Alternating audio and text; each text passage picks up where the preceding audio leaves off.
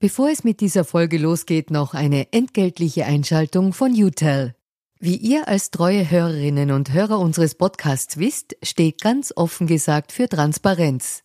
Transparenz, Fairness und Ehrlichkeit sind auch für unseren Werbepartner UTEL sehr wichtig. UTEL bietet Cloud-Telefonie und Rufnummern für Unternehmen und lebt das Wort Fairness wirklich. UTEL will nämlich ihre Kundinnen und Kunden durch Service binden und nicht durch Verträge, also sozusagen der Good Guy unter den Kommunikationsdienstleistern.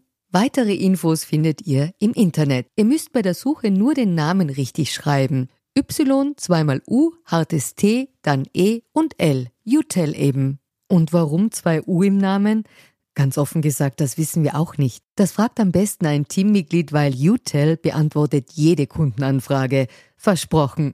Und jetzt zurück zu ganz offen gesagt. Die ÖVP-Politik, wie wir sie kennen, ist, glaube ich, an sich insgesamt zu, zu man kann es positiv formulieren, flexibel, ähm, dass man da einer, einer großen ganzen Idee gegenüber die totale Loyalität entgegenbringen könnte. Also ich glaube schon, dass das sehr stark auch mit der Person Kurz zu tun hat.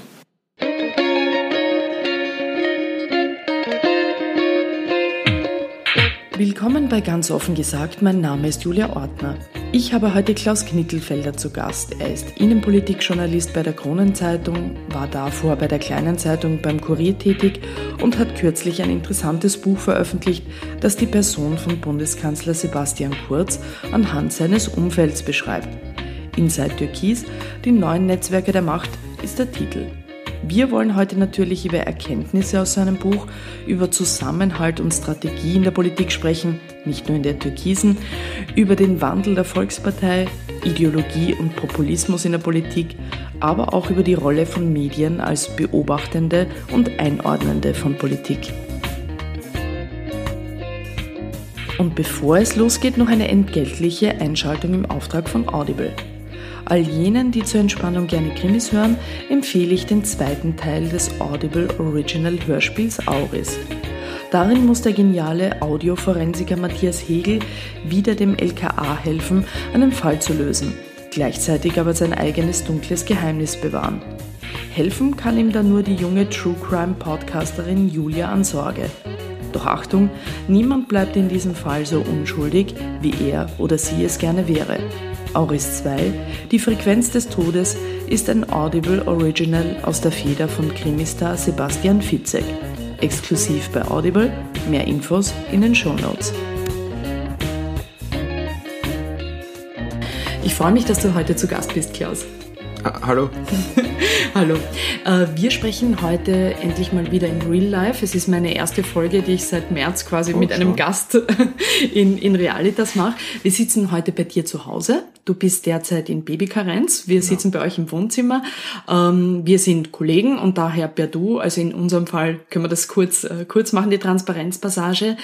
Ähm, du hast jetzt ein, ein Buch geschrieben. Ich habe es in der, in der Moderation schon erzählt. Mhm. Und ich zitiere da gleich mal einen, wie ich finde, interessanten Satz. Ich bin ein totales Rudeltier. Ich funktioniere nur in der Zusammenarbeit mit anderen Menschen, sagt Sebastian Kurz da an einer Stelle in deinem Buch ähm, Inside Türkis. Ähm, dass Menschen gerade in der Politik, aber auch in einem Unternehmen dann besonders erfolgreich sind, wenn sie zusammenhalten, äh, gemeinsam an einem Ziel arbeiten, ist ja in der Theorie naheliegend. In der Praxis wissen wir gerade in der Politik oft äh, schwer umsetzbar. Also das verlangt Geschlossenheit, Disziplin, äh, Vertrauen. Warum konnte diese eingeschworene Gruppe rund um den Kurz, die du ja in deinem Buch beschreibst, diesen Zusammenhalt so leben, zumindest bis heute? Weil man kann sagen, auch bisher waren sie ja am Ende immer erfolgreich und Erfolg ist ein gutes Bindemittel, würde ich sagen, oder? Auf jeden Fall. Also das, das glaube ich ist einmal, wie du es wie jetzt schon vorweggenommen hast, ein, ein, ein Faktor ist einmal der, der, der messbare Erfolg, den die ÖVP seit kurz einfach hat. Äh, die, sage jetzt mal, das Verlangen eines, eines äh, Mitglieds äh, des Kurzzirkels einerseits oder der Partei, wo auch immer man jetzt da steht, ist natürlich enden wollend, wenn, wenn du selbst extrem von dieser politischen Figur kurz an der Spitze profitierst. Also wenn man es jetzt in die Lage eines Landeshauptmanns äh, versetzt, hat der äh, natürlich wenig, äh, wenig Gründe da irgendwie den Weg der Loyalität äh, zu verlassen. Das ist das eine.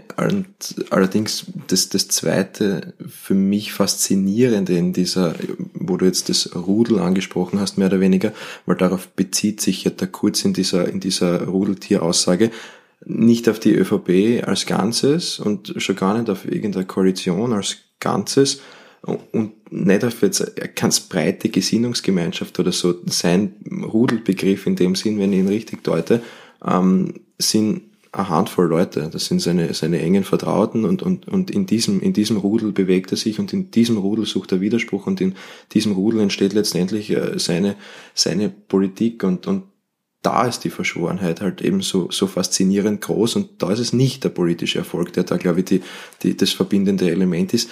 Da ist eher das Faszinierende, dass diese Partie, die da so äh, mehr oder weniger agiert und an der Spitze unserer Republik mittlerweile steht, dass die halt über die Jahre zusammengewachsen ist. Das ist, das ist, glaube ich, da, da, der, der, der Kleber, der das Ganze zusammenhält, was Loyalität betrifft, die kennen einander, seit sie, man könnte jetzt zugespitzt sagen, Kinder sind, ne, teilweise, also JVP, Jugendliche, genau, ja. also mhm. politisch, aus politischer Sicht jetzt wirklich aus der Jugendpolitik, teilweise manche aus der Schülerunion, äh, im Grunde diese, diese Partie, wie sie ist, ist zusammengewachsen, JVB, innere Stadt vor, vor, vor, vor fast 20 Jahren und das System Kurz, wie wir es kennen, mehr oder weniger, äh, entstammt, ist, ist mittlerweile auch schon fast zehn Jahre alt. Also diese, die Konstellation Steiner, Melchior, Fleischmann, äh, teilweise Madertaner, Kurz, diese, diese Achs, die bis heute entscheidend ist, ähm, die, die entstand 2011 und, und das muss halt zusammenwachsen und irgendwann erlebt man ein Loyalitätsmomentum, wie wir es bei denen sehen. Mhm. Was eben auch selten der Fall ist in der heutigen Politik, ja, dass Leute so lange ne, genau, weil, sich was vorbereiten. Genau, ne, was, erstens, was dann Genau, erstens, und, und erstens, das, erstens die lange Vorbereitung ja. und wer, wer, wer ist zehn Jahre in Funktion? Also es ist ja. zehn Jahre, ist wirklich schon relativ lange. Bei ihm musst du eigentlich nochmal vorgehen. Also eine Partie, die an die, also die 15 Jahre geschlossen zusammenarbeitet, hat ja durchaus Seltenheitswert, sage ich jetzt einmal. Mhm. Du beschreibst grundsätzliche Merkmale, die doch den großen Teil dieses Inner Circle äh, rund um Sebastian Kurz verbinden. Also du beschreibst da eine konservative, man könnte ja sagen neokonservative, wertebewusste Haltung, äh, die die Leute auch äh, vereint, ähm, aber auch die politische äh, Prägung stark durch das System Niederösterreich, also durch die ÖVP Niederösterreich.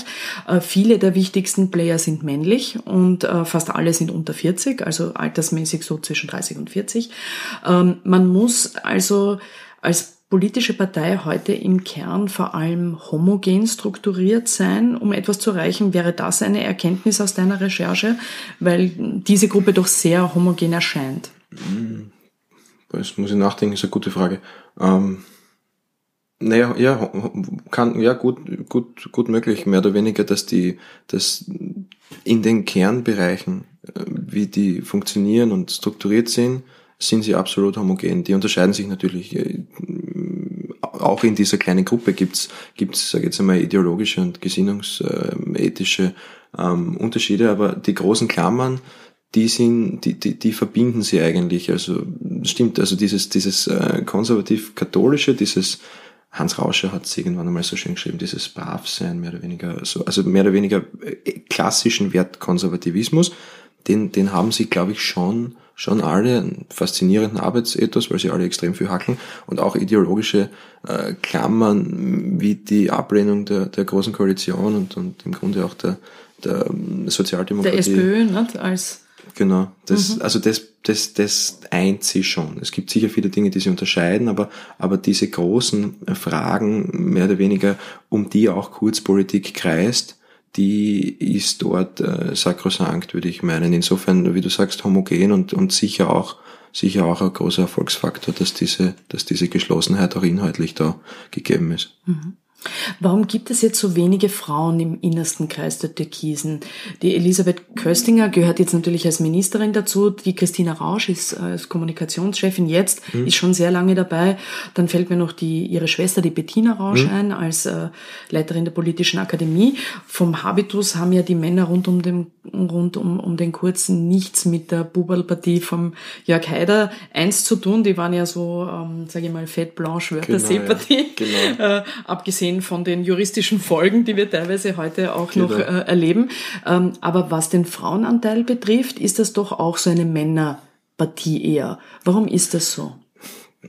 Wäre, wäre unseriös, da jetzt, glaube ich, zu antworten, warum dem so ist. Also es prinzipiell, es gibt schon auch Frauen dort, also zum Beispiel die Außenpolitikberaterin im Kanzleramt, die Frau Kaudel Jensen heißt sie, glaube ich, spielt dort auch eine Rolle grundsätzlich und wie du sagst, Christina Rausch und, und Elli Köstinger. Wobei mein Eindruck ist eben auch, und das steht, glaube ich, habe ich sogar so geschrieben, die entscheidenden Funktionen werden, werden bekleidet von, von Männern, hauptsächlich jungen, jungen Männern.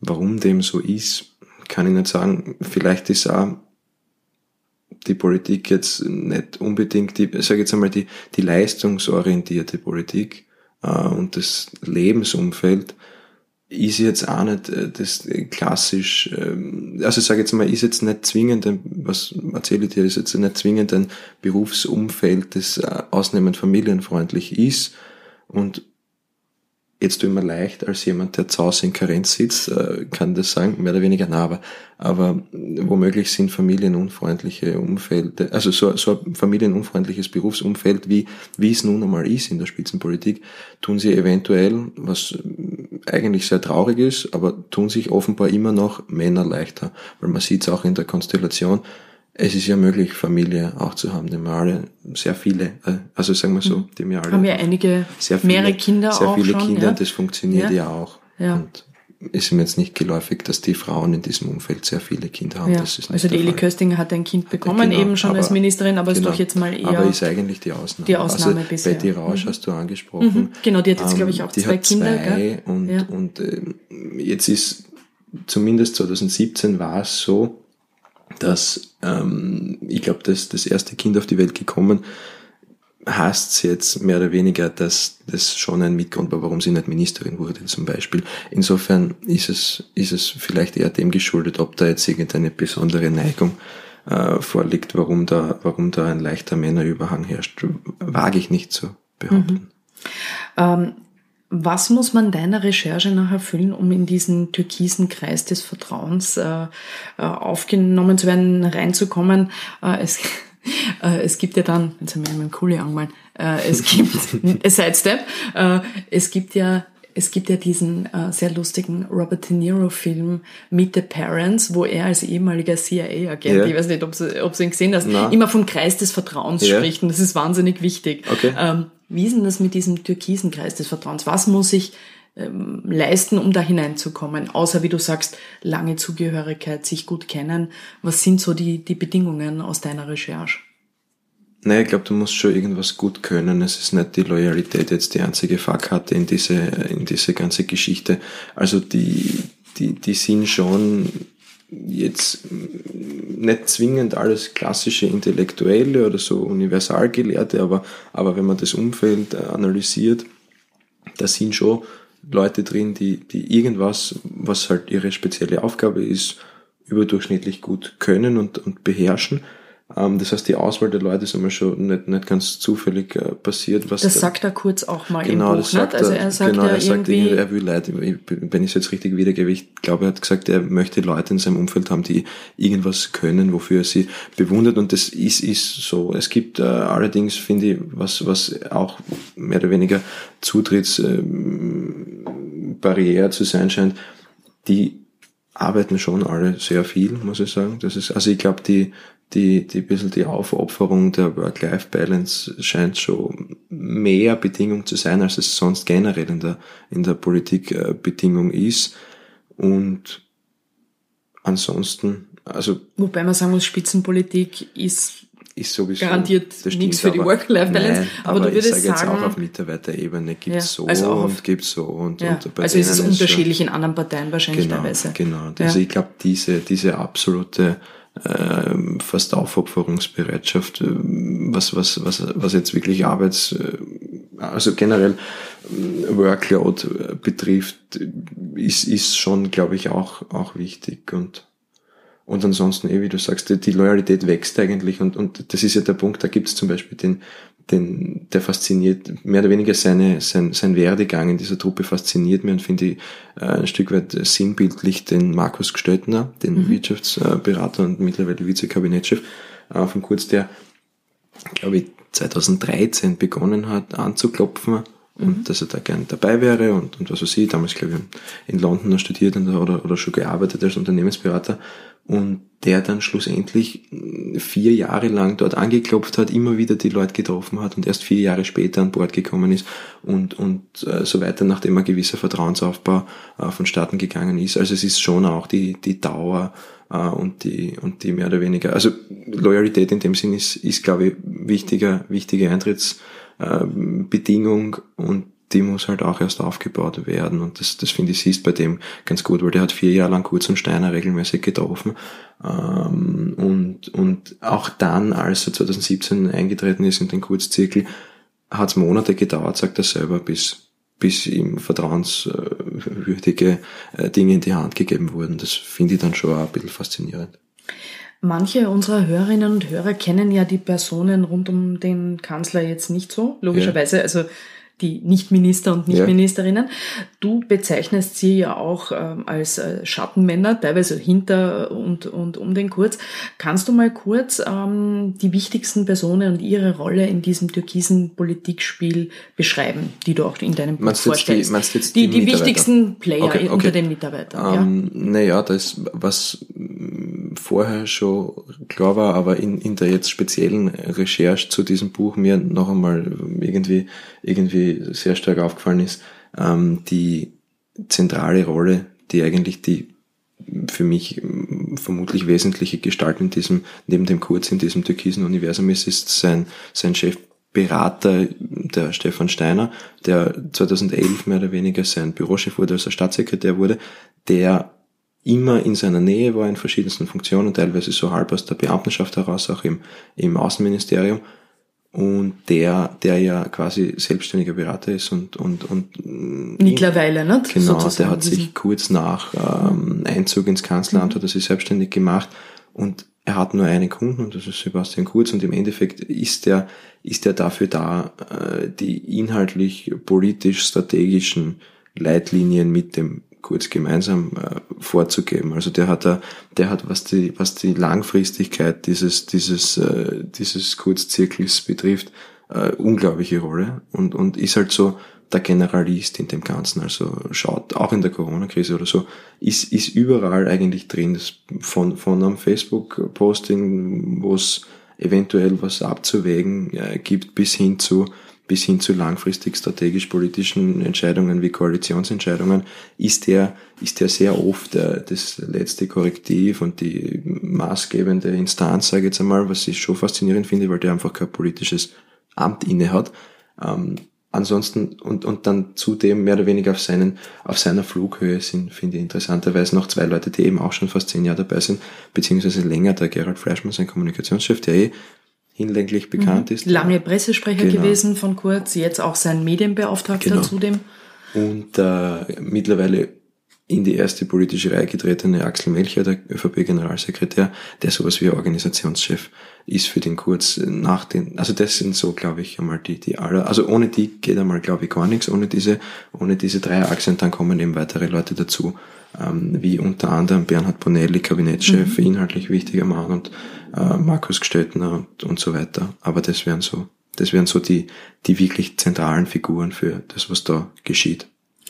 Wie nahe, du hast ja jetzt eben äh, in dem Buch äh, äh, sozusagen porträtierst du dann auch die einzelnen äh, Personen ähm, bis hin, also von den Mitarbeitern bis hin mhm. zu, zu äh, Ministern, mhm. also eben wie, wie Blümel.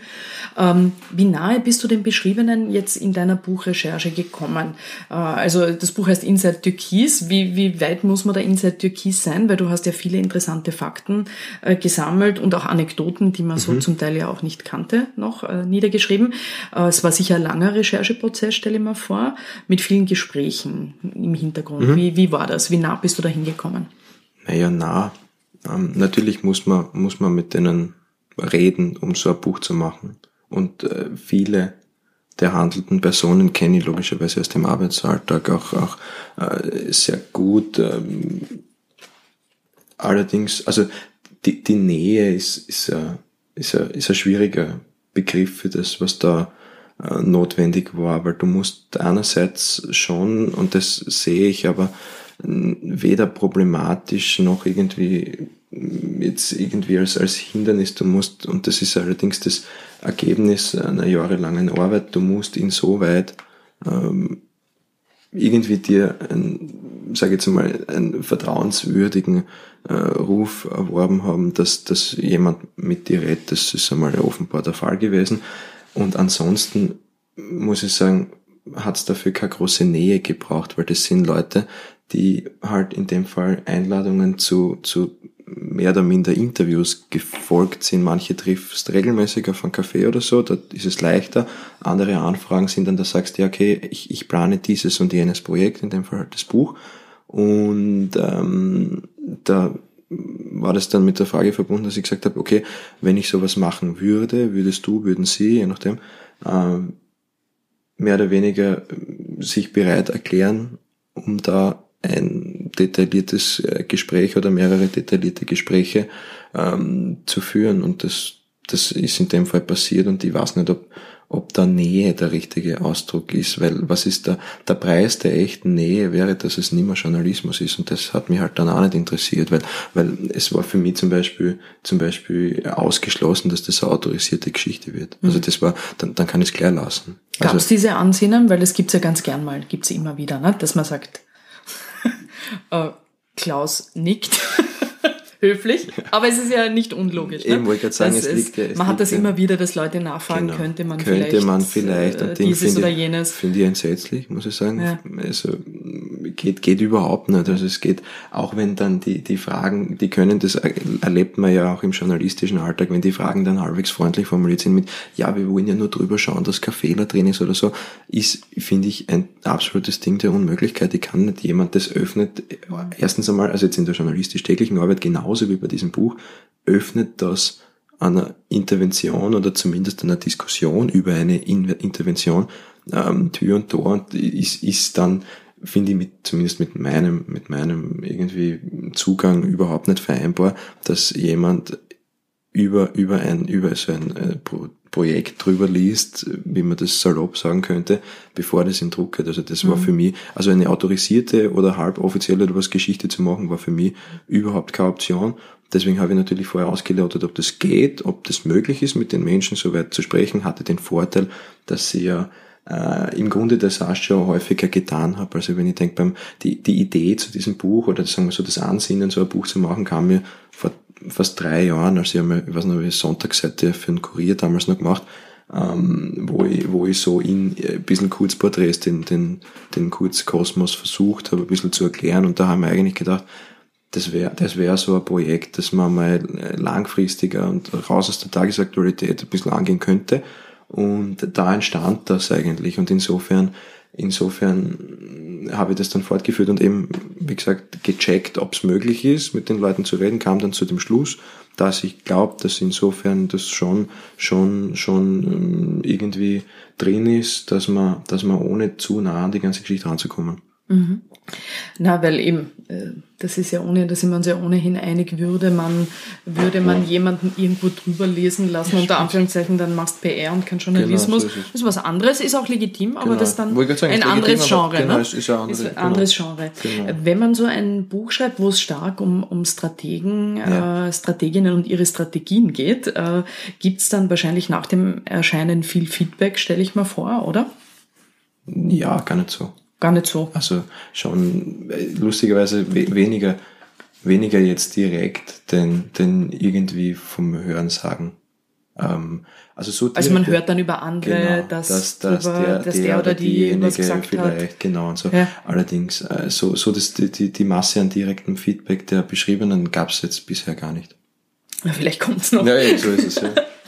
Gab es in dieser Recherche, du hast ja gesagt, das war so ein Langzeitprojekt, äh, sozusagen neben der mhm. ähm, aktuellen Arbeit oder auch tagesaktuellen mhm. Arbeit bei dir, gab es bei der Recherche dann oder so, wenn du es in der Summe siehst, gab es für dich, weil du ja gesagt hast, du kanntest ja die, die Leute schon, auch von der Arbeit, gab es irgendwo mal einen Moment, auch jetzt für dich, wo du gedacht hast, aha, deswegen ist das so. Also gab es so einen wirklichen Aha-Moment oder war es, oft ist es ja so, dass man dann sagt, okay, jetzt verstehe ich es besser, warum es so ist, mhm. aber es ist jetzt für mich jetzt sozusagen keine Stru äh, Überraschung strukturell.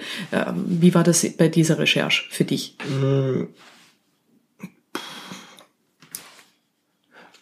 Also ich sage, je, je detaillierter du an die ganze Geschichte herangehst, was ja dann für mich auch, es hat ja das Ganze, äh, so blöd das klingt, es hat ja für mich ja irrsinnig viele neue Sachen, die, die, also so Kleinigkeiten eigentlich nur, ähm, die, die ich ja gelernt habe in dieser, in dieser Recherche. Viele Dinge weißt du ja schon und mit vielen Dingen rechnest du.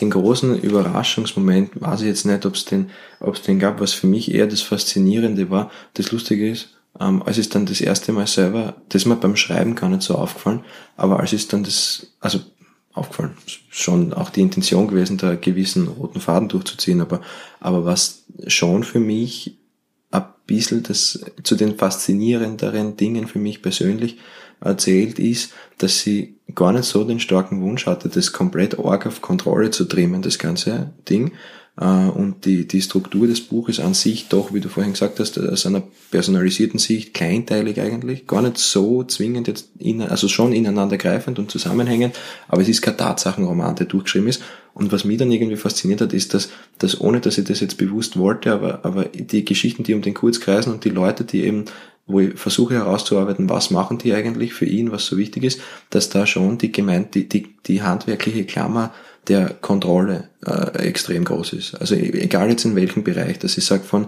von Gerald Flashman, den angesprochenen zum Beispiel, der äh, wirklich ein gutes, also gutes jetzt ein, ein, ein offenbar ähm, Erfolgs, ähm, also sagen wir so ein erfolgbringendes äh, Modell der Message Control etabliert hat auf der, auf der, auf der Kommunikationsseite. Andererseits einen, einen äh, Generalsekretär und Organisationschef Axel Melchior, der ein äh, offenbar erfolgbringendes Modell der Organisations- und Partei- und Parlamentsclub-Control äh, etabliert hat. Dass diese Geschichten, und, und da könnte man mehrere Beispiele nennen, dass, dass, dass da quasi, dass diese, diese Ordnungs- und, und Kontrollgeschichte, ähm, dass, dass die so einen wesentlichen Faktor da drin hat, fand ich dann irgendwie für mich also ich, hat mich jetzt nicht überrascht, aber, aber, aber fand ich dann interessant, mhm. muss ich sagen. Also die Kontrolle auch so als ähm, mhm. Element, das sich überall genau. durchzieht, genau. neben, neben dem Zusammenhalt, mhm. den wir ja am Anfang besprochen haben. Und äh, mit dem Zusammenhalt als politisches Rezept, da sieht man ja, andere Parteien tun sich ja da schwerer damit. Ähm, also traditionelle Parteien, auch mhm. wie die SPÖ, ringen ja gerade mit einem Mangel an Zusammenhalt, äh, auch gerade in den letzten Jahren. Die SPÖ-Chefin Pamela Rendi-Wagner hat ja von Beginn ihrer Amtszeit an eigentlich immer äh, diese Probleme gehabt, ob offen oder hinter ihrem mhm. Rücken mit eigenen Parteikollegen, hauptsächlich Kollegen, nicht Kolleginnen, äh, wie wir wissen. Äh, und diese Probleme, mit denen die SPÖ da heute kämpft beim Zusammenhalt, das sind ja Probleme, die früher außer unter Wolfgang Schüssel, sage mhm. ich in der ÖVP, oder jetzt eben unter Sebastian Kurz, war ja das in der ÖVP ähm, grundsätzlich ein, ein Thema, dass die ÖVP-Obleute immer Probleme mhm. mit, mit, der, mit der eigenen Partei hatten. Das, das äh, ÖVP-Obmann abschießen war so ein Volkssport. Also das habe ich noch ganz stark erlebt, wie in den Journalismus ja. gegangen, das be bestimmende Thema ja, war, richtig. wenn die ÖVP gerade wieder genau, von ihren Chefs angeht. Ähm, eine Partei wie die SPÖ kann jetzt natürlich wahrscheinlich nicht eins zu eins logischerweise so eine Organisations- und Strukturreform mhm. ähm, sich hernehmen, wie es, wie es die, wie die Volkspartei gemacht hat. Aber könnten sich die Sozialdemokraten etwas anderes von diesen türkisen Strukturen abschauen, was eben auch sozusagen auf die SPÖ passen könnte, aus deiner Recherche jetzt? Ich bin jetzt nicht der Ratgeber einer politischen Nein, nein, eh, nein, sondern was, wo du glaubst, dass es überhaupt etwas gibt, was man da... Find, ich finde ehrlicherweise, dass, dass da, da habe ich keine Antwort drauf. Ich weiß gar nicht ja. einmal, ob, ob quasi, also was zuerst, ist ein bisschen eine Henne-Ei-Frage. Was ist eigentlich äh, quasi der Beginn des Ganzen? ist Geschlossenheit unmöglich, weil ein, eine, eine politische Partei programmatisch strudelt und irgendwie keinen Erfolg hat? Oder hat sie keinen Erfolg, weil sie, weil sie irgendwie nicht geschlossen ist? Das, das ist, das ist einmal die Grundfrage, die sich mir, mir stellt, was die, was die Analyse ein bisschen schwierig macht.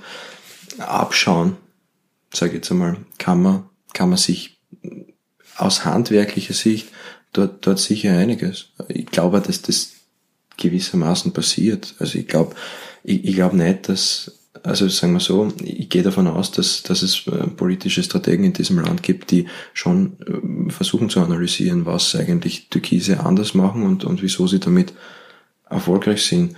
Ähm, ein Tipp für die SPÖ ja, wir wollen Ihnen jetzt nicht Nein, unbedingt Tipps geben, eben. aber du würdest sagen, eh, also man kann natürlich die Dinge nicht eins zu eins umsetzen, logischerweise, Nein.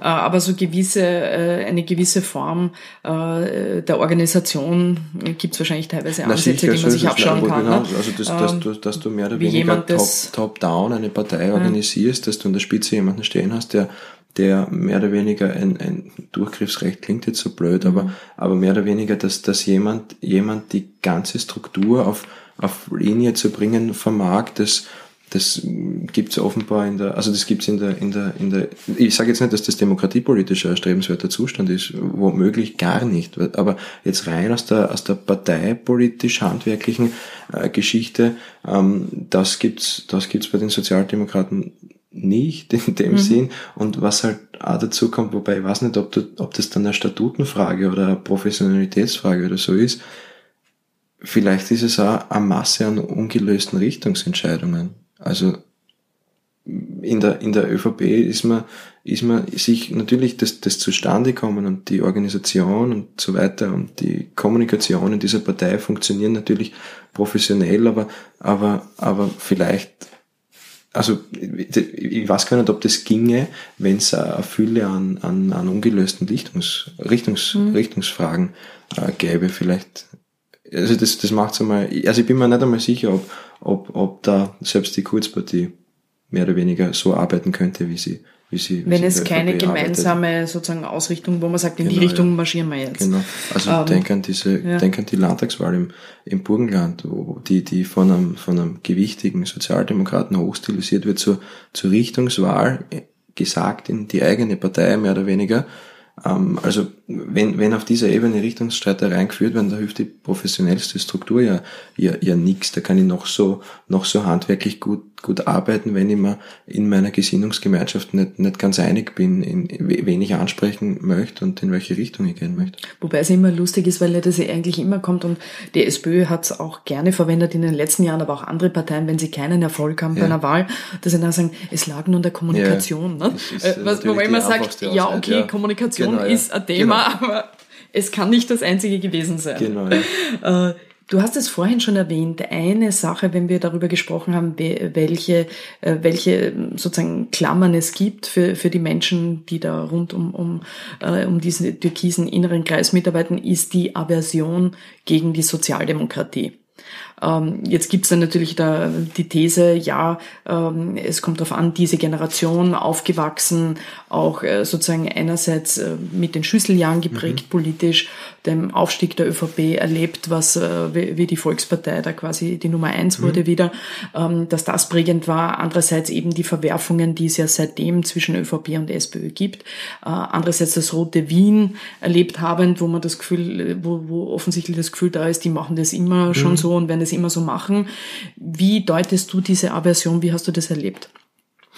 Mm, was ich interessant finde, ist, dass es, dass da irgendwie jeder ein bisschen seine persönliche Geschichte mhm. dazu hat von den, von den beschriebenen, seien es jetzt die, seien es jetzt die Mitarbeiter und die enge Kurzpartie oder auch mehr oder weniger jetzt die, die Leute, die man als ähm, Minister kennt. Also diese Aversion ist ein bisschen vielschichtiger, glaube ich, als das, als das grundsätzliche Ablehnen, das, das gibt glaube ich auch, das grundsätzliche Ablehnen von, von, von, von, sage jetzt einmal dem, was man unter SPÖ-Politik versteht. Also da sind, was, was Wirtschaftsliberalismus und so zum Beispiel betrifft, da sind, gibt es logischerweise ein paar, ein paar liberal, wirtschaftsliberal denkende Anti-Atheisten, das geht ja mal mit SPÖ sowieso schwer aus. Das ist das, das Inhaltliche und auch was Wertkonservativismus und, und diesen starken Hang zum teilweise zum Katholischen und so betrifft. Das sind einmal ein Haufen Gründe, die, die, die Zusammenarbeit inhaltlich eigentlich mit, mit Sozialdemokratie relativ äh, schwer machen. Aber ich finde eigentlich die persönlichen Erfahrungen, was, also genau, was ich sagen wollte, mehr oder weniger vor den persönlichen Erfahrungen noch stehen halt auch so, du hast sie eh angesprochen, ähm, so mm, Sozialisierungsthemen. Du hast anfangs gesagt, dass eben sehr viele Menschen im Kurzumfeld aus Niederösterreich äh, kommen. Dort musst du halt auch den Kompromiss mit den, den also den großkoalitionären Kompromiss nicht zwingend erlernen und auch irgendwie den Umgang mit Opposition nicht zwingend erlernen, weil das ja doch relativ machtvolle äh, Parteiorganisation ist, die niederösterreichische ÖVP.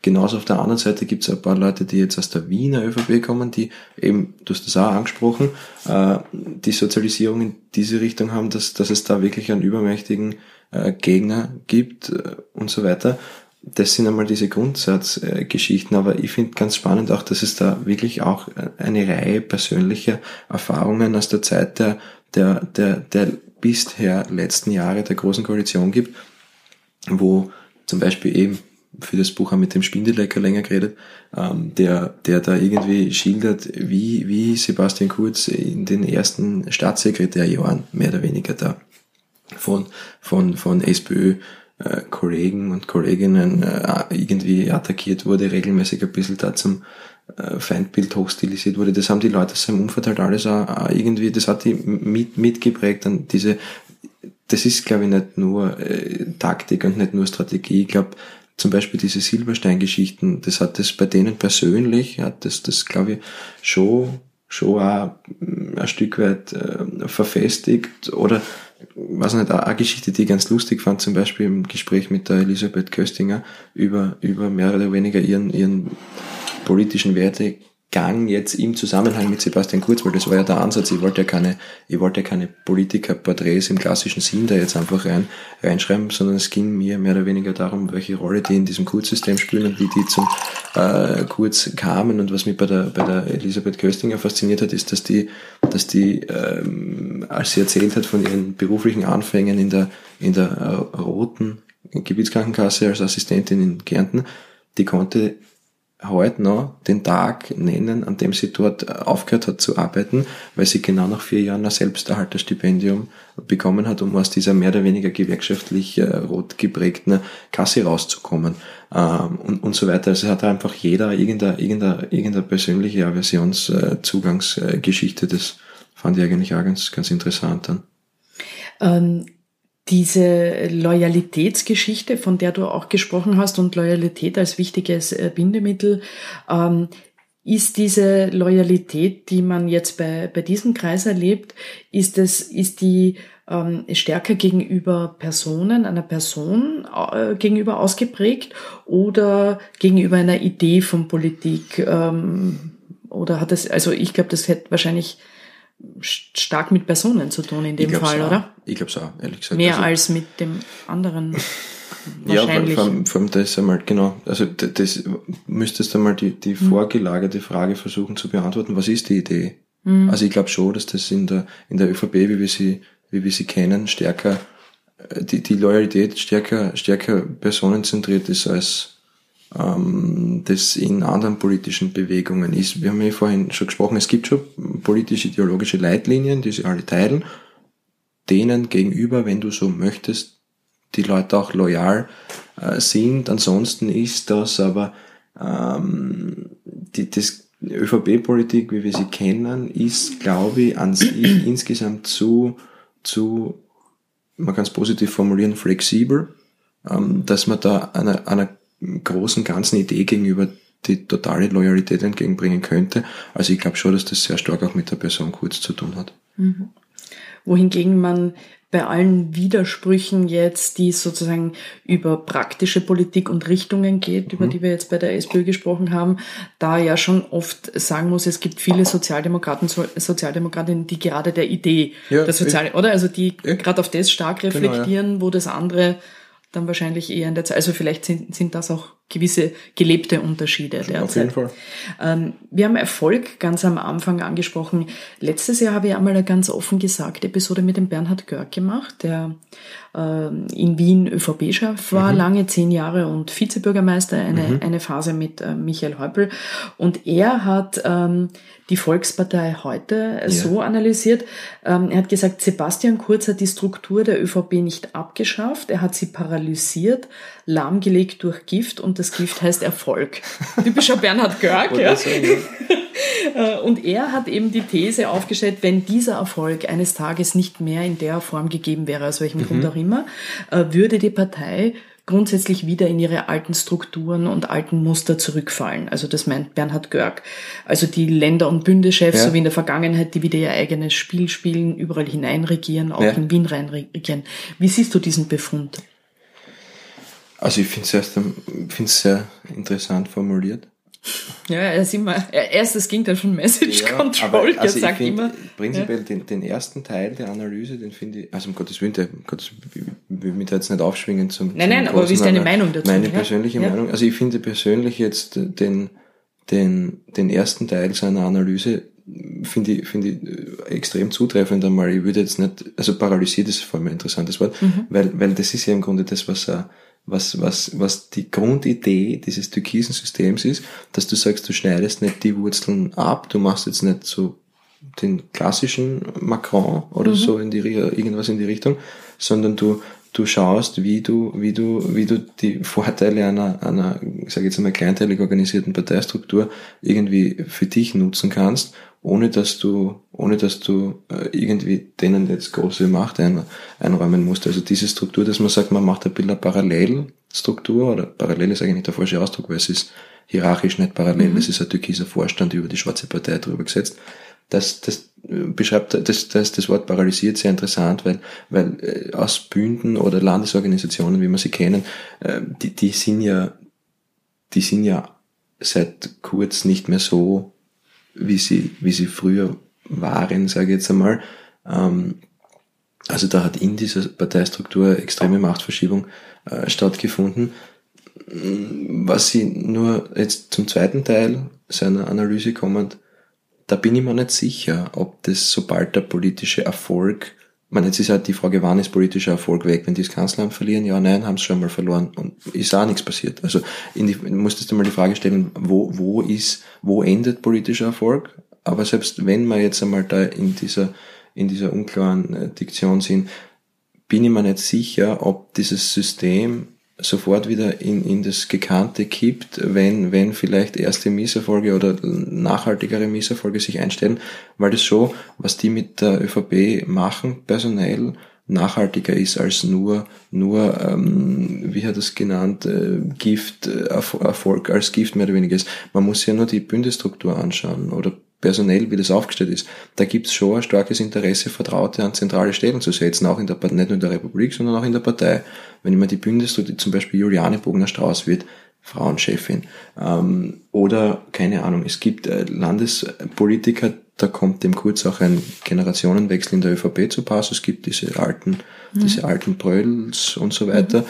Gibt's jetzt in dem Fall nicht mehr. Also ob die, ob diese, ob diese mehr oder weniger es wage ich zu bezweifeln, dass die mehr oder weniger ähm, da, dass, dass das endet, sobald der politische Erfolg kurz einmal weg ist, weil ich glaube schon, dass das nachhaltiger ist, dieser Systemwechsel personell intern ähm, auf den Kurz zugeschnitten. Mhm. Ähm, was ja an der türkisen Volkspartei auch interessant ist, der ehemalige ÖVP-Chef Josef Bröll ja. spielt im Hintergrund, äh, wenn man so will, eine wichtige Rolle äh, als Leiter der Perspektivengruppe. Die hat äh, in den zweiten Hälfte der 2000er mhm. Jahre versucht, damals die ÖVP zu modernisieren. Mhm. Äh, ähm, das war ein Prozess, den es gab. Ähm, er kam dann in der Politik damit nicht weiter, aber er hat schon damals junge türkise mhm. Köpfe von heute quasi gefördert, äh, zum Beispiel den Steiner oder den Madataner, die du eh auch schon genannt hast.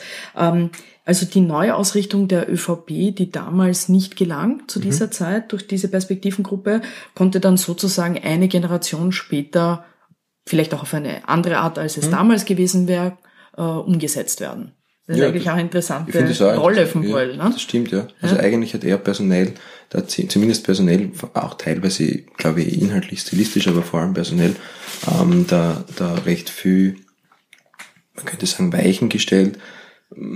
Eher, was, was auch interessant ist, finde ich, er hat da auch dieser, dieser jetzigen Kurzgeneration, glaube ich, gezeigt, wie es nicht geht.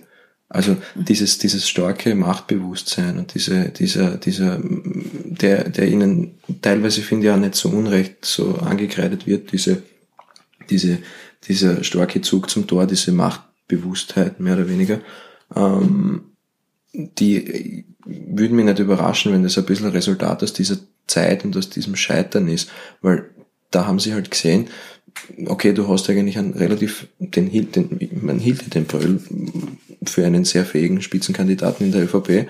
Es gab dieselben Leute, die das eine Generation, zwei Generationen später quasi erfolgreich gemacht haben. Also die können jetzt auch nicht die falschen Leute gewesen sein, offenbar. Ähm, aber sie haben halt gesehen, dass, dass du als Juniorpartner offenbar nicht die Möglichkeit oder als jemand, der sich äh, fügen muss, offenbar äh, nicht ausreichend die Möglichkeit hast, diesen, diesen Prozess, wie sie ihn sich vorgestellt haben, äh, umzusetzen. Ähm, das ist auch, wenn du mit ihnen redest, auf die Brölljahre äh, kommst, ist es auch teilweise das erste, das kommt, der Befund, ja, da haben wir gelernt, wie es nicht geht, nämlich du musst sofort ins Kanzler, also jetzt zitiere äh, anonym, du musst ins Kanzleramt, weil sonst, sonst, äh, sonst kannst du es vergessen. Und vielleicht ist das auch ähm, mit der Grund, warum, warum dieses Machtbewusstsein bei den Türkisen so, so stark ausgeprägt ist. Die Gruppe um, um Sebastian Kurz, wir haben vorher schon gesprochen über den Gerald Fleischmann, mhm. äh, als sein oberster Kommunikationshüter auch, wenn man so will. Ähm, du hast es eh schon auch gesagt, äh, diese Message Control, diese klaren Botschaften, diese Kontrolle, die da sehr stark gelebt wird. Ähm, diese kontrollierte Kommunikation kannte man jetzt in Österreich bis zum Auftritt quasi dieser Gruppe. Mhm äh, die das eben ähm, stark äh, lebt, kannte man eigentlich vor allem aus Unternehmen, aus großen mhm. Konzernen. Und es ist quasi in die politmediale Welt äh, mhm. transferiert worden. Ähm, jetzt hat man den Eindruck, solange keine außerplanmäßigen Dinge, also ja. komplett außerplanmäßig sind, passieren, gut, okay. funktioniert das sehr ja. gut, wie du auch gesagt hast. Also jetzt nicht, also einfach rein technisch, ja. ohne es zu werten. Ja. Ähm, wenn dann aber Dinge passieren, die irgendwie aus dem Ruder laufen, mhm. dann hat man oft den Eindruck, dass es ein schwieriger Umgang ist, aus der Kontrolle mit der Situation. Ein Beispiel, das mir einfällt, ist aus dem vergangenen Jahr die Situation in der Stadthalle, als äh, Sebastian mm. Kurz bei diesem äh, bei dieser Veranstaltung war, wo ein fragwürdiger ja. Prediger ihn dann gesegnet hat. Gab es große Debatten, warum, wieso, wie konnte das passieren. Äh, dann haben wir zuletzt im kleinen Balsertal erlebt, dass die Menschen bei der Grenzöffnung der Kanzler kommt, ohne Maske, ohne Abstand, Ansturm auf ihn und der Umgang mm. dann sch sich schwer zu tun. Ähm, warum ist es so, wenn ich sozusagen so gut in Kontrolle bin, ähm, wenn dann Sachen passieren, die ja passieren können, Probleme, Fehler. Mhm. Wie, wie, wie, wie, wie ist deine Erklärung dafür? Ja, schwierig. Also ich bin, äh, habe dem Ganzen, was du jetzt auch geschildert hast, äh, verwundert beigewohnt, ähm, dass Leute, die sich im Vorhinein so viele Gedanken machen über Szenarien und über Regiepläne und so, dass denen sowas passieren kann. Ähm, es kann wahrscheinlich jedem immer ja, was passieren, ja, oder? Bis zu einem gewissen Grad, oder? Aber in der Situation dann ja. muss man sagen, nicht, nicht, also schlecht gelöst haben, wie du sagst. Also das ist ja, äh, da hat jetzt nicht, hat man jetzt nicht, das sind keine politisch relevanten Dinge, wenn da irgendein Prediger irgendwas macht, oder, also, aber, aber trotz allem großer Schaden angerichtet, den man in der Situation nicht äh, imstande war zu lösen. Du kannst es, finde ich, auch, also für mich ein gutes Beispiel war eigentlich realpolitisch jetzt auch nicht das spielentscheidende Thema, diese Karfreitags-Diskussion. Äh, Karfreitagsdebatte, ja. Da, mhm.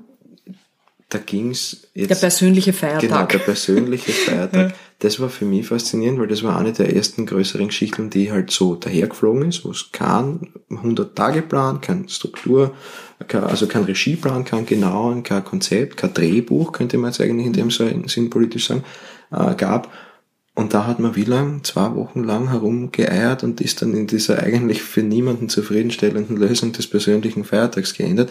Hat also jetzt in der, ich sage, ich sage jetzt mal alles, was, was, was, was nicht so wirklich vorhersehbar und planbar war, äh, hat, stößt dieses System offenbar auch an seine, an seine Grenzen. Deswegen finde ich, läuft da ja gerade jetzt in der Corona-Krise, die ja in der Dimension was ganz anderes ist als eine Karfreitagsdebatte oder was auch immer, bin ja gespannt, weil halt dieses, dieses ganze System, und für mich ist das politisch schon was Neues, was die da machen, weil eigentlich dieses ganze System ein bisschen am Prüfstand steht. Ähm, inwieweit, inwieweit diese, diese, du kannst es jetzt auf der mehr oder weniger personenzentrierten Achse sehen, aber inwieweit dieses, dieses auf eine Person zugeschnittene, ähm, das System funktioniert, in dem Macht auf sehr wenigen Schultern verteilt ist in so einer Krise, genauso was die, was die Unvorhersehbarkeit von gewissen Dingen äh, betrifft werden, werden wir dann sehen, mehr oder weniger, wie das, wie das ausgeht und ob das, ob dieses politische System, das es da gibt, auch für, für große Krisen sich eignet. Das kann man jetzt, ich, ich weiß nicht, also ich, ich vermag da kein Urteil mhm. oder keine Prognose abzugeben. Weil wir so eine Situation auch noch nie eben, in unserer Lebenszeit Fall, erlebt haben. Ne? Auf jeden Fall ja. ist es eine sehr spannende Frage, glaube ich, weil eben wir sind da konfrontiert mit einem neuen politischen System ähm, und mit einer sehr großen Krise zugleich. Also, und wie diese zwei Dinge miteinander interagieren, mhm. ist, ist für mich eine sehr spannende Frage. Mhm. Ähm, dieses, ähm, was ja auch jetzt in der Corona-Krise natürlich ein starkes Thema ist, Stimmungen. Mhm. Ähm, unter den Leuten in der Bevölkerung. Umfragen und das Abtesten von Stimmungen gehören ja zum politischen Geschäft grundsätzlich schon lange dazu. Äh, Gerade die Volkspartei setzt aber auch sehr darauf zu schauen, was quasi jetzt Bürger und Bürgerinnen denken. Jetzt nicht nur immer so, was Journalistinnen und Journalisten denken, sondern es ist ja auch mhm. offensichtlich wichtig, mhm. dahin zu kommen, was, ich finde das immer so blöd, Durchschnittsbürger, aber es, es ist ein Bild. Nicht? Also was Österreicher, die jetzt nicht so in dieser politmedialen Welt sind, denken. Ähm, was ist dann am Ende bei strategischen Entscheidungen, die da getroffen werden. Äh, nach deiner Recherche ausschlaggebender ist es dann ähm, eben, ich habe Umfragen zum gewissen Thema Haltungen, ist es dann die Ideologie oder ist es ein gewisser Populismus äh, oder eine Kombination daraus vielleicht auch? Hm, schwierig.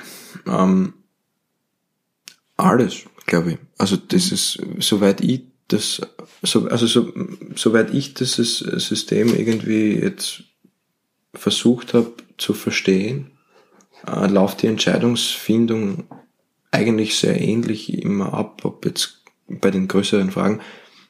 Es hat halt jeder irgendwie so seinen, seinen Bereich, wie es, jetzt im Endeffekt, wie es an dieser und jener Front ausschaut, ob jetzt der Axel Melcher irgendwie Hausnummer bei Neuwahlentscheidung Ibiza zum Beispiel jetzt nur ähm, referiert der halt in dieser kleinen Runde, okay, bei den Landesparteien ist die Stimmung so und so, die würden mitgehen in Neuwahlen, ja, nein, äh, und schildert es dann dem kurz. Genauso, genauso gibt wahrscheinlich Gerald Fleischmann seine, seine Prognose ab, wie es an der Medienfront ausschaut, wie die das äh, machen würden und äh, Stefan Steiner irgendwie strategisch, politisch, inhaltlich.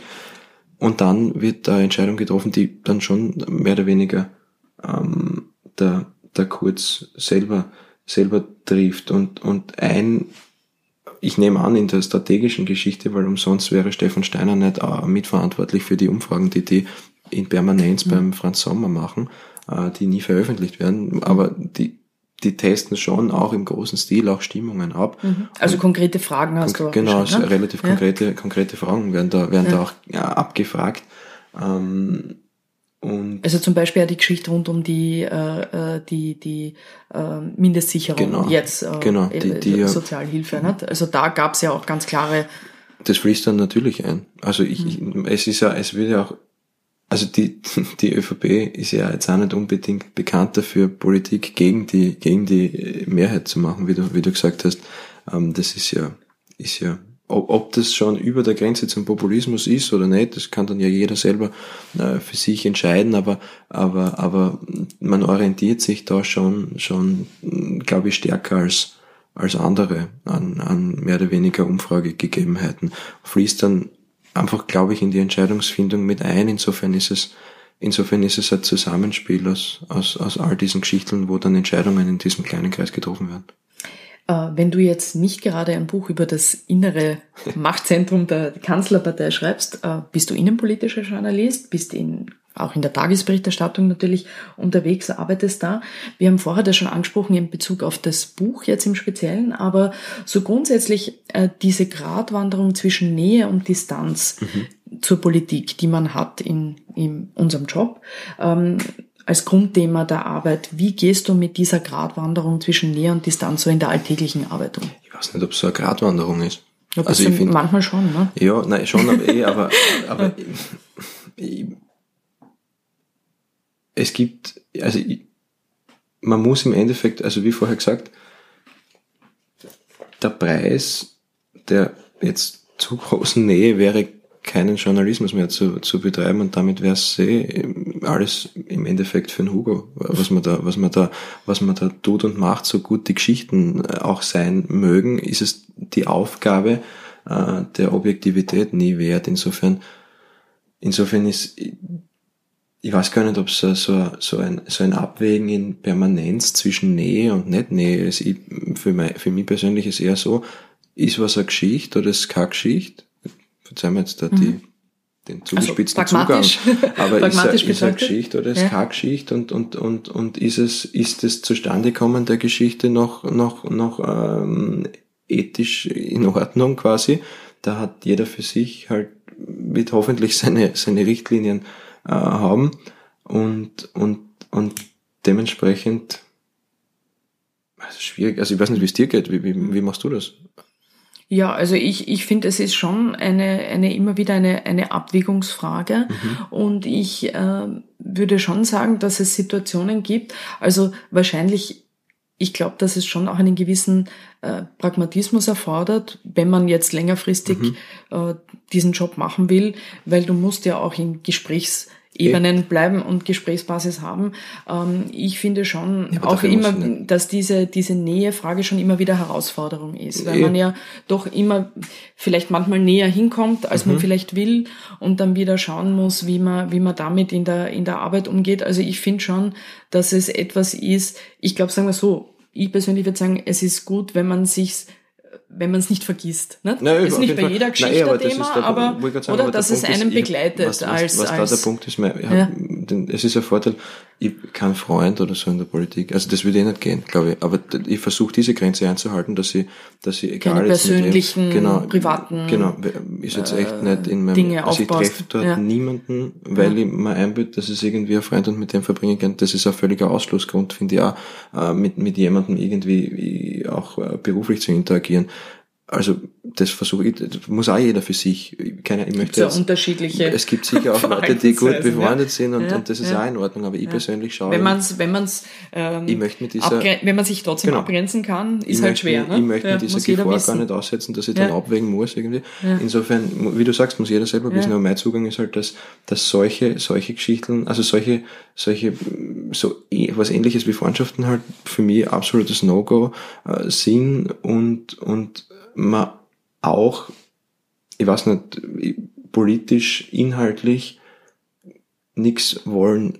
Also ich, für mich persönlich, ich, ich bemühe mich, nichts zu, zu wollen und nichts herbeiführen zu wollen. Ich will nicht die Gesellschaft in irgendeiner Richtung. Also du hast keine Mission jetzt in dem Sinn, genau. was ja manche was, Kollegen, was, Kolleginnen sollen sie teilweise ja, durchaus haben. Ja. Aber das ist, ja, darum, okay. darum geht's mir, wenn du, wenn du dies, also diese Gefahr sehe bei mir nicht, weil ich meine Rolle nicht darin sehe.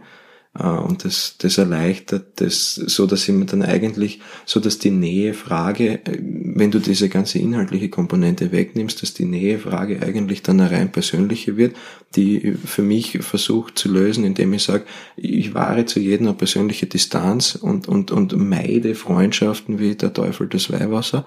Ähm, und damit, damit geht sich das für mich gut aus mit der, mit der dann letztendlich zugespitzt pragmatischen Frage, ist es eine Geschichte und ist es okay, diese Geschichte so und so zu machen. Ähm, und, und so, so versuche ich damit äh, tagtäglich umzugehen. Es ist ja natürlich auch immer eine Frage als Journalist, als Journalistin, für welches Medium du, du mhm. arbeitest, man arbeitet. Du arbeitest jetzt äh, bei der Kronenzeitung als einem sehr auflagenstarken, einflussreichen Medium, das natürlich, also ich sage jetzt alle Politiker, nicht nur die Kanzlerpartei, auch die Mitbewerber äh, wollen ja in der Krone vorkommen, gut vorkommen, breit vorkommen. Ähm, das ist wichtig für sie. Es gibt sozusagen da eine Nähe des Mediums zur Macht. Ähm, was tust du dann jetzt, wenn du jetzt für dieses Medium arbeitest, um äh, eben von dich abzugrenzen, was jetzt Vereinnahmungsideen angeht? Naja, ich glaube, äh, es liegt in der, in der Natur eines Politikers, dass er in jeder Zeitung vorkommen möchte. Also das ist jetzt kein Kronenspezifikum.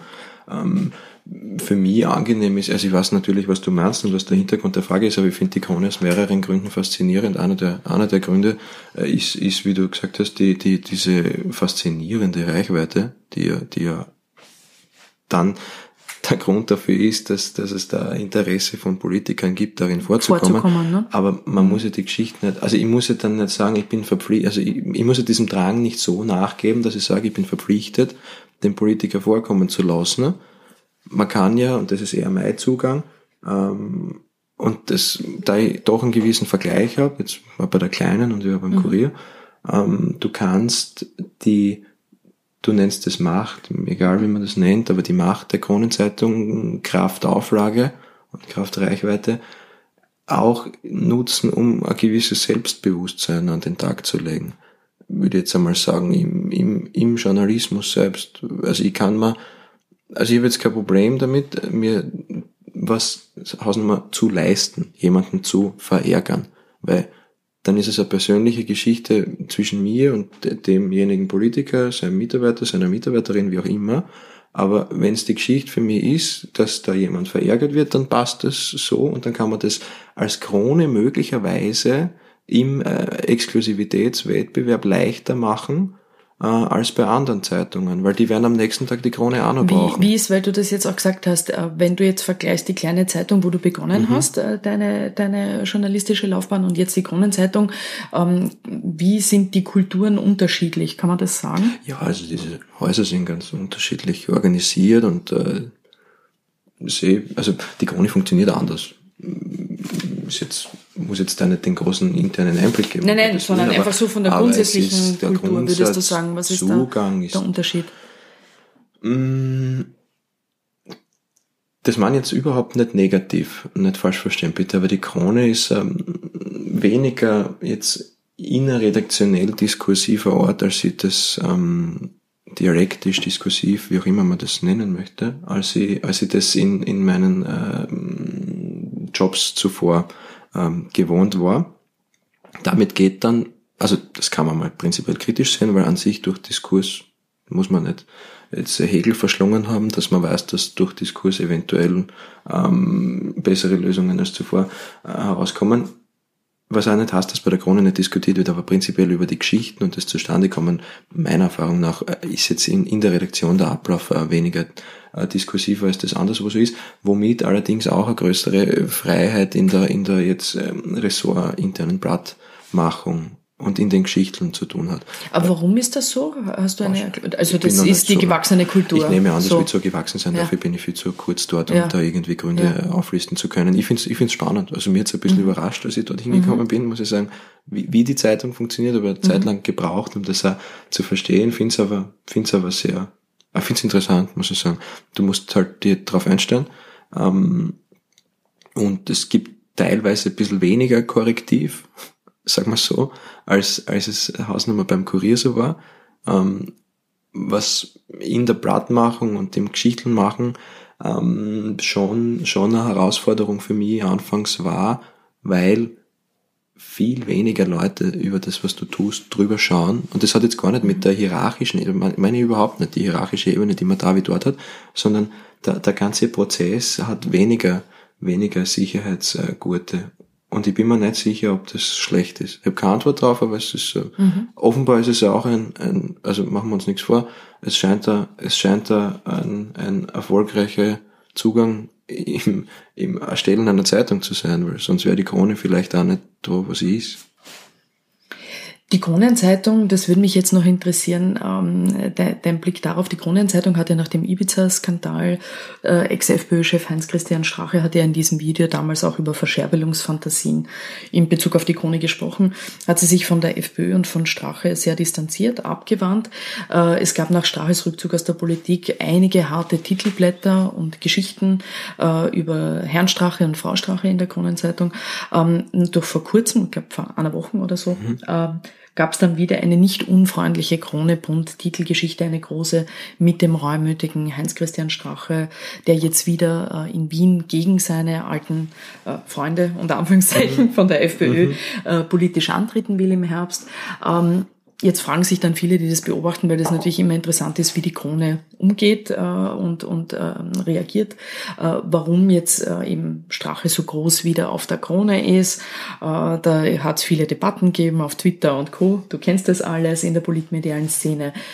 Ist es Jetzt gibt es die Thesen, um der FPÖ zu schaden, indem sie quasi den Strache jetzt wieder äh, sozusagen mehr zeigen als Politiker, oder äh, um sich mit einem Politiker, der, wo man ja davon ausgeht, dass er in Wien durchaus äh, was erreichen kann, wieder hineinkommt in den Gemeinderat, gut zu stellen. Was sind da die Gründe? Also eigentlich kann ich dazu jetzt einmal fast gar nichts sagen, so blöd das klingen mag, weil ich war in der in der Phase, in der dieses äh, Sonntagscover gemacht wurde und die Geschichte dazu und auch die Tage davor äh, nicht in der Redaktion, also nicht nur nicht physisch in der Redaktion, auch nicht im Homeoffice oder irgendwas, weil ich in Karenz bin ähm, und dementsprechend in das so wenig eingebunden war und so wenig äh, auch nachgefragt habe, wie das gegangen ist und alles, ähm, dass alles, was ich dort sage, ein reines Ratespiel wäre und das finde ich unseriös. Das Einzige, was ich aus, der, aus meiner Distanz ähm, wie jetzt quasi aus der Babypause heraus einfach an diesem Sonntag wie so viele andere Leute äh, die Zeitung gelesen habe, ähm, was ich quasi dann aus meiner Perspektive sagen kann, ähm, dass, dass ich es sehr, sehr spannend finde, eh wie du es vorhin gesagt hast, wie viele Leute sich damit beschäftigen. Also das ist ja auch wieder faszinierend im Kronenzeitung. Du machst da, welche Zeitung in diesem Land kann so eine Aufregung erzeugen. Ich sage jetzt nicht, ob das gut oder schlecht ist, weil ich möchte auch Kollegen da jetzt um Gottes Willen nichts ausrichten in, in so einem Format. Aber ich fand es für mich sehr faszinierend, ähm, welche, welche Wellen auch in, in, in, in Zeiten, in denen es Leute gibt, die sagen, Tageszeitung sei tot, welche Wellen eine Zeitung imstande ist äh, zu schlagen mit einer quasi Home Story, sage ich jetzt einmal. Also finde das fand ich einmal relativ, relativ spannend. Das war halt eine überraschende Home Story, äh, äh, in der, aber, wenn man, wenn man eine ja. gewisse Meinung hat. Ne? Genau, das, ja. das fand ich, ja. das fand ich relativ interessant und was, was auch jetzt wieder aus der, aus der sicheren Ferne beobachtet, ähm, ich bin mir nicht sicher, ob hinter, so wie das viele vermuten, ob hinter, hinter all den Geschichten äh, und hinter all den ähm, Kronenzeitungsthemen, wie sie diskutiert werden, ob da wirklich so perfide Strategien dahinter stecken, wie das meine manche auf Twitter oder so äh, oft behaupten, weil du hast da gesagt zum Beispiel, ist es, weil man sich mit dem gut stellen möchte, ist es, weil man denen und denen dadurch schaden möchte, ist es, weil... Oder der SPÖ nutzen, oder andersrum gesagt, ja. ja. Bin mir nicht sicher, ob, ob wirklich hinter, hinter all diesen Dingen immer, immer hinter all diesen Kleinigkeiten, die da immer so gern diskutiert werden, ob da immer die großen Strategien dahinter stecken, weiß ich, weiß ich ehrlich gesagt nicht. Also das auch wieder aus der sicheren Ferne, aber, aber fand, fand's eben wie gesagt, fand vor allem die Aufregung sehr spannend. Du wirst ja dann, ähm, jetzt bist du in der Babypause noch und wirst dann aber pünktlich zur Wienwahl, äh, mhm. bist du dann wieder im Oktober im Dienst. Ähm, wie wichtig wird jetzt aus dem auch, was du jetzt äh, sozusagen auch recherchiert hast über diese äh, über diesen Kreis äh, mhm. rund um Sebastian Kurz wieder. Wie wichtig ist dieses Wahlergebnis in Wien jetzt auch für die türkisen Strategien? Äh, natürlich, wir wissen, die Partei jetzt unter Gernot Blümel ähm, Zuletzt bei der letzten Wahl war die Wiener ÖVP ja äh, quasi äh, unter 10 Prozent, 9, irgendwas. Äh, jetzt soll sie sich nach allen Umfragen jedenfalls verdoppeln. Also man kann natürlich, äh, die werden natürlich ein, ein gutes Ergebnis haben, auch sozusagen angetrieben durch den Gesamttrend. Ähm, aber welche Rolle spielt dann Wien jetzt in der jetzigen Situation für diese Strategien? Natürlich ist schön ein schönes Ergebnis, aber was für einen sozusagen größeren Wert hat das? Also ich glaube persönlich, dass, beziehungsweise ich glaube, das sagen eigentlich recht viele Leute, die für wesentlich gescheiter heute als, als ich das bin. Insofern wird's schon, schon was ähm, für sich haben. Wenn du jetzt dich in die Lage des Sebastian Kurz versetzt und nicht in die Regierungschef, äh, nicht in seinen Job als Regierungschef, sondern in seinen Job als Parteichef und Parteipolitiker, ist diese Wahl ähm, parteipolitisch das vermutlich relevanteste ähm, nach jetzt diesen nach der Frage bist du Kanzler oder nicht oder nicht. ist ist langfristig als Chef der ÖVP ähm, in mehr oder weniger das, das, das strategisch, die parteipolitisch wichtigste Frage, wie schaffst du es in, in Wien Fuß zu fassen? Weil das haben, war ja immer das große Angriffsziel ne, genau. ne, sozusagen und auch in der Schüssel. und es ist nie wirklich Nein, äh, aufgegangen. Wirklich, ne? Genau. Also ja. ich finde das eigentlich, also wie, wie willst du, und ich glaube, da, da kurz ein sehr sehr ähm, gewiefter Parteipolitiker, glaube ich, ist, weil das passiert alles in der ÖVP nicht zufällig, so wie das passiert ist, ähm, muss man sich natürlich, wenn man langfristig ähm, parteipolitisch erfolgreich sein möchte, ähm, wirst du an der Frage nicht umhin kommen, wie schaffe ich es in Wien Strukturen aufzubauen. Die haben sie nicht. Wie du sagst, ein einstelliges, einstelliges Ergebnis bei der letzten Wahl meilenweit entfernt von einer, von einer, von einer Regierungsbeteiligung quasi. Ähm, dementsprechend aber von, vom öffentlichen Sektor teilweise sehr, sehr weit entfernt. Also im Endeffekt ist, wollen die, glaube ich, gibt es den starken Wunsch in der ÖVP, weil anders kann man sich sonst auch diese Wien-Aktivitäten ja nicht wirklich erklären. Glaube ich, gibt es den starken Wunsch, dort ein gutes Ergebnis zu haben und uh, gut Fuß zu fassen. Glaub, also das wäre jetzt so, so, so mein, mein, mein, nicht, nicht direkt mein Zugang, das sagen eh recht viele Leute und ich, dem kann ich sehr viel abgewinnen. Ja, dann schauen wir dann auf den Oktober. bis dahin ähm, hast du jetzt mal andere Themen, aber, äh, aber dann bist du zurück. Ich sage vielen Dank für das Gespräch, Klaus. Danke. Danke für die Einladung. Und das war's wieder von ganz offen gesagt. Ich freue mich über Feedback, Kritik und wenn ihr uns abonniert und auf iTunes mit 5 Sternen bewertet. Bis zur nächsten Folge von ganz offen gesagt. Missing Link